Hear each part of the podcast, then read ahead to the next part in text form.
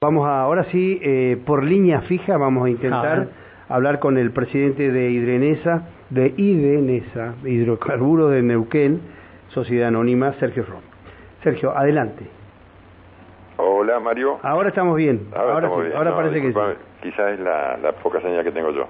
Puede ser, puede ser, pero bueno, este, ya no me habíamos resignado, pero este, no queríamos un poco conocer cómo es el tema, el sistema de vaporización de las plantas que están ubicadas, eh, como decían, en las ovejas, en Traful, en Tricaumalal, este, y eh, cómo se mantienen, cómo, cómo se lleva esto adelante, que son las que tienen además la distribución de gas, ¿no? En esas, en esos sí, Mario, sí. en realidad eh, el año pasado también hicimos cuatro localidades, entre ellas Bajada del Agrio, Villa Pegüeña, y eh, mejoramos la capacidad de, vaporización fundamentalmente porque bueno las localidades van creciendo se van sumando eh, usuarios a la red con lo cual los sistemas de vaporización de estas plantas que ya vienen operando hace cerca de 20 años es necesario por ahí intervenirlas para darle mayor capacidad de, operación.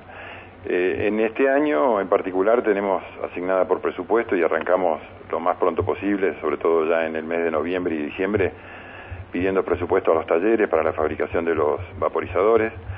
Eh, para que la gente entienda, eh, bueno, Idenesa en 16 localidades distribuye eh, gas a través de GLP.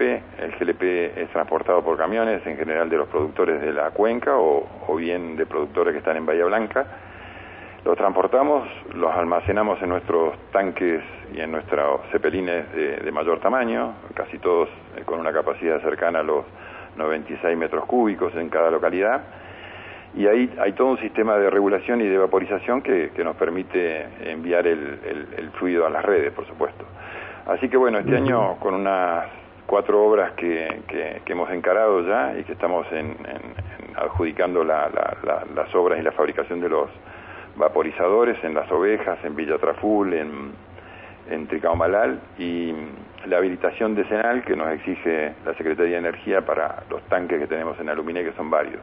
Decenal es por décadas, digamos. Exactamente. Nada más. Exactamente. Bien. Todos los tanques de, sometidos a, presiones este, deben ser eh, habilitados eh, cada 10 años. Eh, entonces, bueno, se le hacen diferentes trabajos para poder, para que estén en óptimas condiciones y aprobados, por supuesto.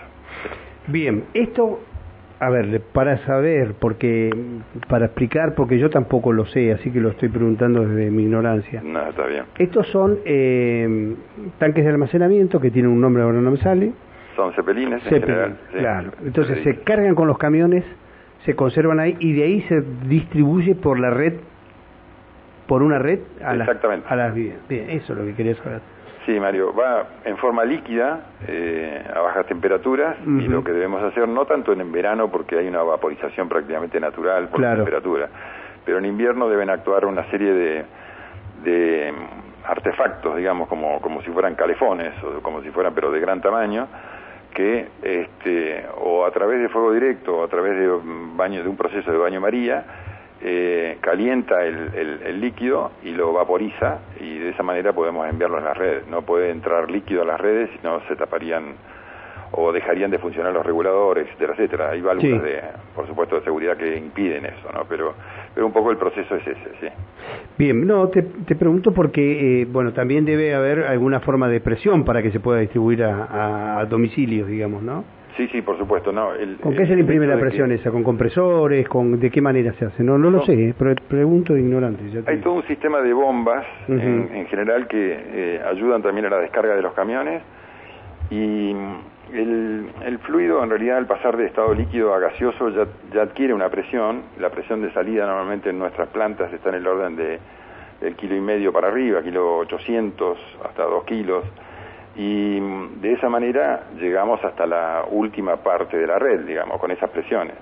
Por supuesto que si el caudal aumenta y la vaporización se hace lenta, porque falta capacidad de vaporización, en realidad lo que ocurre es que baja la presión y en los últimos puntos de la red o en los, extremos, en los extremos de la red pueden haber dificultades y caída de presión y, por supuesto eh, puede cortarse el servicio. Por eso es necesario contar con, una vaporización óptima y por eso eh, estamos agrandando todo ese sistema para que para no tener inconvenientes en, en, el invierno, sobre todo en aquellas localidades donde van aumentando mucho, eh, como las ovejas, este, bueno, lo hicimos en Villa Pegüeña porque, bueno, se van sumando muchísimos usuarios y es necesario hacer esto, esta, estas obras, ¿no? Por supuesto. Bien. Muchísimas gracias por este minuto, Sergio. Un abrazo grande y bueno, seguimos de cerca la tarea. Esto, a ver, esto es importante porque, digamos, se hace con tiempo, se hace en verano, en una época propicia, no se hace sobre la hora, este, y eh, bueno, hay gas. Ese es el otro tema.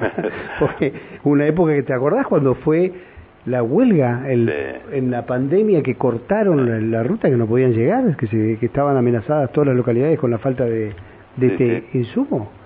Eso y eso fue un, inconveniente bastante grande que tuvimos durante 20 días prácticamente, que no podíamos acceder a, los camiones, que bajaran los líquidos a, las plantas.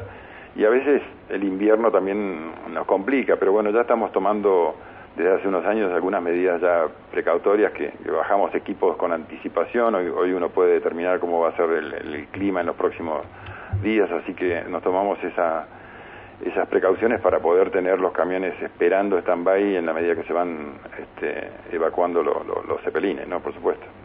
Bien, muchísimas gracias, Sergio. Ahora sí. Mario, un abrazo, un saludo a toda la audiencia. Gracias. ¿eh? Hasta luego. Hasta luego.